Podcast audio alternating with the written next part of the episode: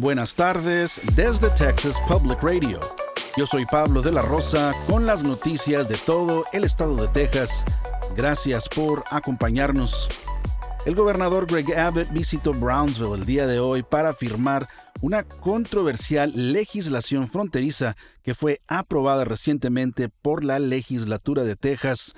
Una de las leyes que firmó Abbott SB4 es una medida de inmigración que exige a todas las agencias de ley en el estado que cumplan con los retenes de inmigración federales. Esto significa que durante cualquier actividad rutinaria, como paradas de tráfico, a los tejanos se les puede pedir presentar documentos comprobando su ciudadanía en Estados Unidos en cualquier lugar en el estado y en cualquier momento. La ley ha generado controversia especialmente porque sus opositores aseguran que gracias a ella se producirán muchos casos de discriminación racial, ya que será el juicio de los oficiales a quién pedirle documentos y a quién no. SB4 está programado para entrar en vigor en marzo, sin embargo, grupos de defensores como el Texas Civil Rights Project anunciaron inmediatamente después de la firma de Abbott que planean detener la nueva medida con un desafío legal. El gobernador también firmó la ley SP3 que asigna 1.5 mil millones de dólares para continuar construyendo un muro entre Texas y México. La Oficina de Aduanas y Protección Fronteriza de Estados Unidos, o CBP, ha suspendido temporalmente los cruces internacionales de trenes en Eagle Pass y El Paso esta mañana. La CBP ha dicho que está enviando a miembros del personal para ayudar con el procesamiento de personas migrantes en la frontera, ya que ha aumentado de manera considerable. La oficina ha reportado que los encuentros con migrantes en la frontera han crecido debido a la desinformación que promueven las organizaciones de contrabando de migrantes y por el uso habitual de trenes de carga para transportar personas a través de México.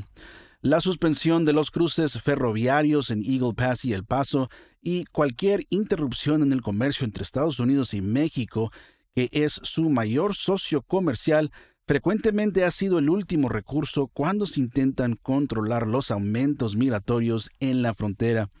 En las últimas semanas, la CBP tuvo que suspender el procesamiento de vehículos en el puente internacional 1 de Eagle Pass. También tuvieron que suspender operaciones en el cruce peatonal West de San Isidro en California y en el punto de entrada de Lukeville en Arizona.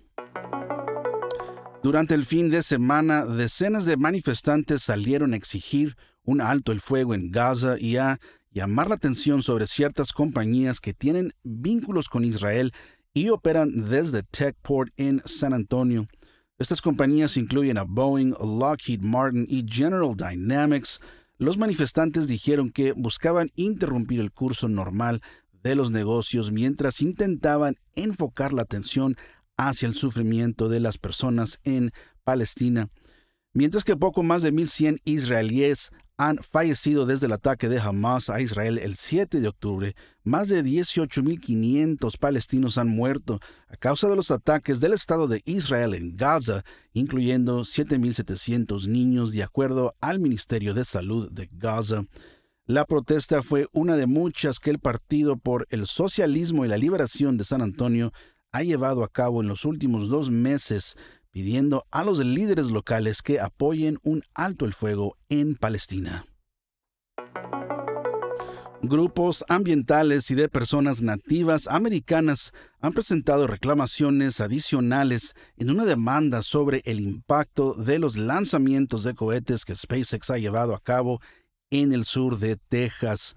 Inicialmente, los grupos presentaron la demanda contra la Administración Federal de Aviación o FAA y el Servicio de Pesca y Vida Silvestre de Estados Unidos después de que el cohete Starship explotó durante su primer lanzamiento en abril.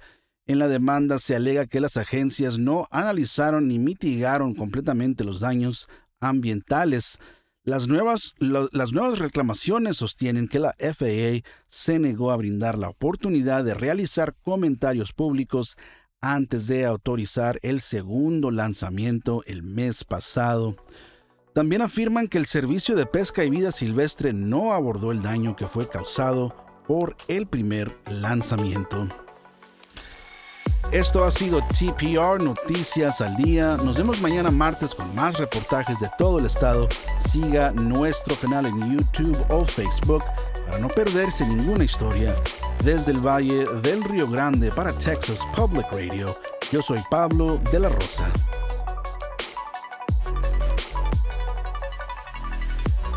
Este año en Texas Mutual Insurance Company estamos celebrando 25 años de dividendos con un récord de 340 millones distribuidos en negocios de Texas. Vea cómo los negocios son mejores con Texas Mutual en texasmutual.com diagonal dividendos.